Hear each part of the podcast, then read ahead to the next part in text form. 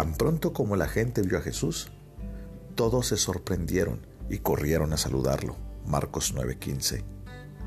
Hay una grande diferencia entre Moisés y Jesús. Cuando el profeta de Oreb, Moisés, había estado 40 días en la montaña, en la presencia de Dios, sufrió una especie de transfiguración y producto de ello, su rostro brillaba con extrema brillantez y Moisés tuvo que ponerse un velo sobre el rostro, pues el pueblo no podía soportar mirar tal gloria.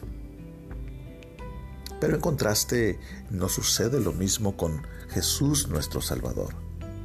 Él fue transfigurado con una gloria mayor que la de Moisés y sin embargo, no leemos que el pueblo se cegara con el resplandor de su rostro, sino más bien se sorprendieron y corrieron a saludarlo. La gloria de la ley repele, pero la mayor gloria de Jesús atrae. Aunque Jesús es santo y justo, mezclada con su pureza, hay tanta verdad y misericordia que los pecadores corren atraídos por su bondad y fascinados por su amor. Lo saludan, se convierten en sus discípulos y lo reciben como su Señor y Maestro. Amado escucha, puede ser que ahora mismo tú te encuentres cegado por el deslumbrante resplandor de la ley de Dios sientes que, que reclama a tu conciencia, pero no puedes mantenerla en tu vida, es insoportable. No, no, no digo que encuentres defectos en la ley, por el contrario, tienes de ella una gran estima.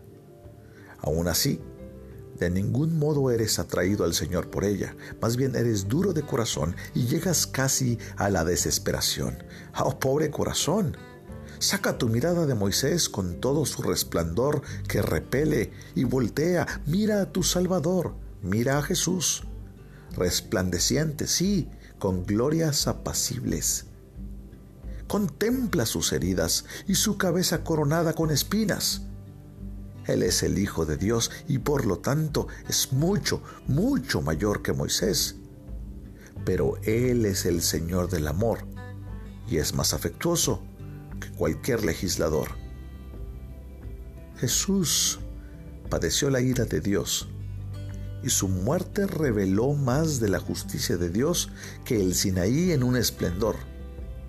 Pero esa justicia ahora es reivindicada y por lo tanto guarda a los que creen en Jesús.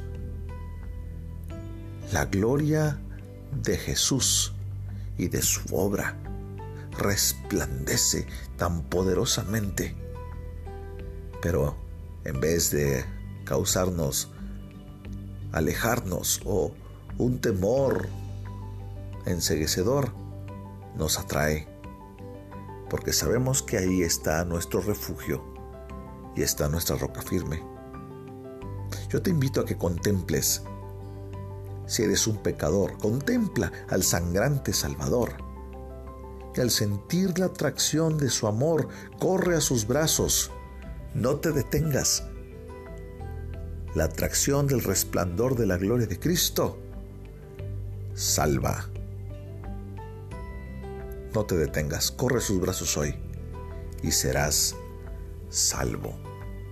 Yo te invito a que medites acerca de la gloria en la persona y en la obra de Jesucristo, su resplandor tan atractivo y tan glorioso. Si hoy escuchas la voz de tu Salvador que te invita, responde.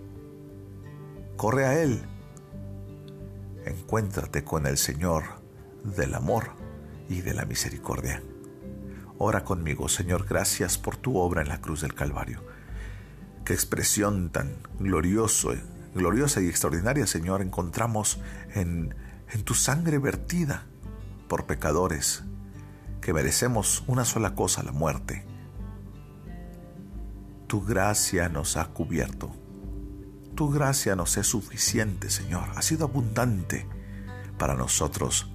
Nos ha mostrado tu gloria, tu misericordia, tus virtudes, Señor. Señor, no merecemos tal bendición. Pero así te ha placido Dios y te damos gloria y te damos gracias, Señor pido por aquellos, Señor, que no te conocen. Si alguien hoy Dios está siendo invitado y está siendo atraído, Señor, por la gloria de tu obra en la cruz, Señor, recíbelo en tus brazos. Pon en él paz y que pueda sentir, Señor, la tranquilidad, el gozo apacible, Señor, de tu presencia. Padre, si alguien hoy está siendo atormentado, Dios, o taladrado por su conciencia, Padre, porque la ley lo acusa, Padre, yo te ruego que le des libertad. Tu palabra dice que tú has venido a dar libertad a los cautivos. Hazlo, Señor, con el poder de tu Espíritu. En el nombre de Jesús. Amén.